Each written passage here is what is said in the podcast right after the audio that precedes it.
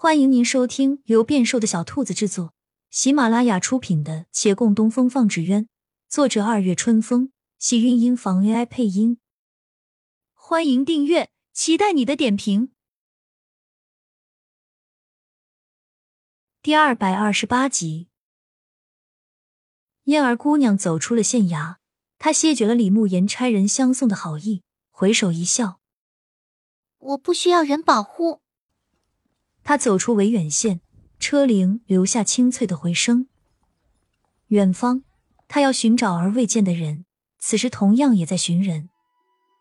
依据一些杂乱暗号，月兰他们今日寻到荒郊。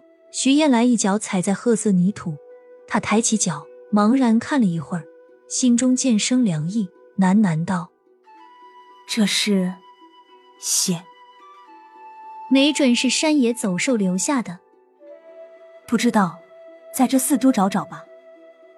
他的脚有些软，跨过成片的荆棘杂草，面前有新翻的土堆，他伸手去扒拉了一下，又收回，颤颤巍巍就地坐了会儿，再伸出手去，扬声喊：“你们过来看看。”两人走过来，盯着那土堆，心中已骇然。月兰将那土堆翻开，一个人形跃然于眼帘，那人面朝下。后背上的刀口还清晰，衣襟上的血早干涸。不必翻过身来，熟悉的人又如何认不出？徐燕来深吸了好几口气，遏制住颤抖声音道：“我没事，翻过来吧，我瞧瞧他的脸。”何小飞这张脸上还有着淤青红肿，也许是挨过揍，他经常挨揍，似乎是寻常事了。一双手在胸前紧紧护着。月兰用力拉了拉，那手被拉开，手掌之下并没有什么东西，只是一边袖子上有横横竖竖的斜杠。莫非是留给我们的信息，告诉我们是谁杀的他？徐燕来直起身子，抬着那袖子上下辨认。他又不会写字，就算是知道谁杀的，也一定写不出来的。有可能是符画，亦或者是什么暗语。徐大当家。你们寨子里，月兰说到这里又打住了。昨天他们已经领教过，寨子里有暗语，何小飞也不会照着来。接过那袖子，也仔细辨认了一番，犹疑道：“这样看，似乎写的是土八。什么土八？是王八吧？”徐燕来道。月兰又看了看，也许吧。那斜杠多一行少一行，本也不清楚。徐燕来一掌按在地上，咬牙道：“这家伙有功夫骂人，没空写凶手，活该他没命。这叫我怎么给他报仇？”他的手指插进泥中，撇翻指甲，尚无觉察。晌午，约兰与洛长青去定了口棺，将何小飞葬到一处依山傍水的地方。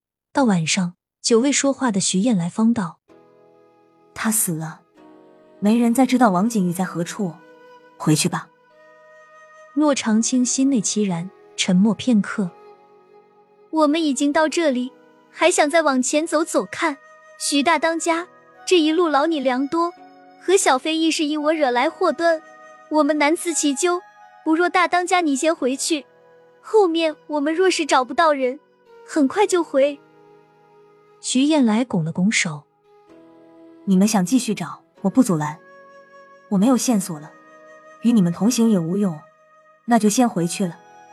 至于何小飞，草芥之命，没事儿，你们不用放在心上。”他如是说，可眼中的哀惊久未退。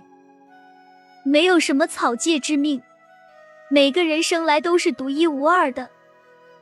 面前人没有说话，只是那始终绷着的脸上。忽而滚落两行泪。当晚，徐燕来策马踏上回程，月兰与洛长青继续往前走。他们由维远县而来，到清水镇，是一路向北而行。不知何小飞是否是从北而来，但眼下只有这一条路。前面的路并不好走，越走越无人烟，也就没什么客栈酒家。他们风餐露宿，又行数日，已是入冬天气。往北更是寒冷，狂风呼啸，卷起飞沙走石，迎着头脸袭来。他们不惧这行路多艰，只是没有方向，漫无目的行走，连渺茫的希望都没。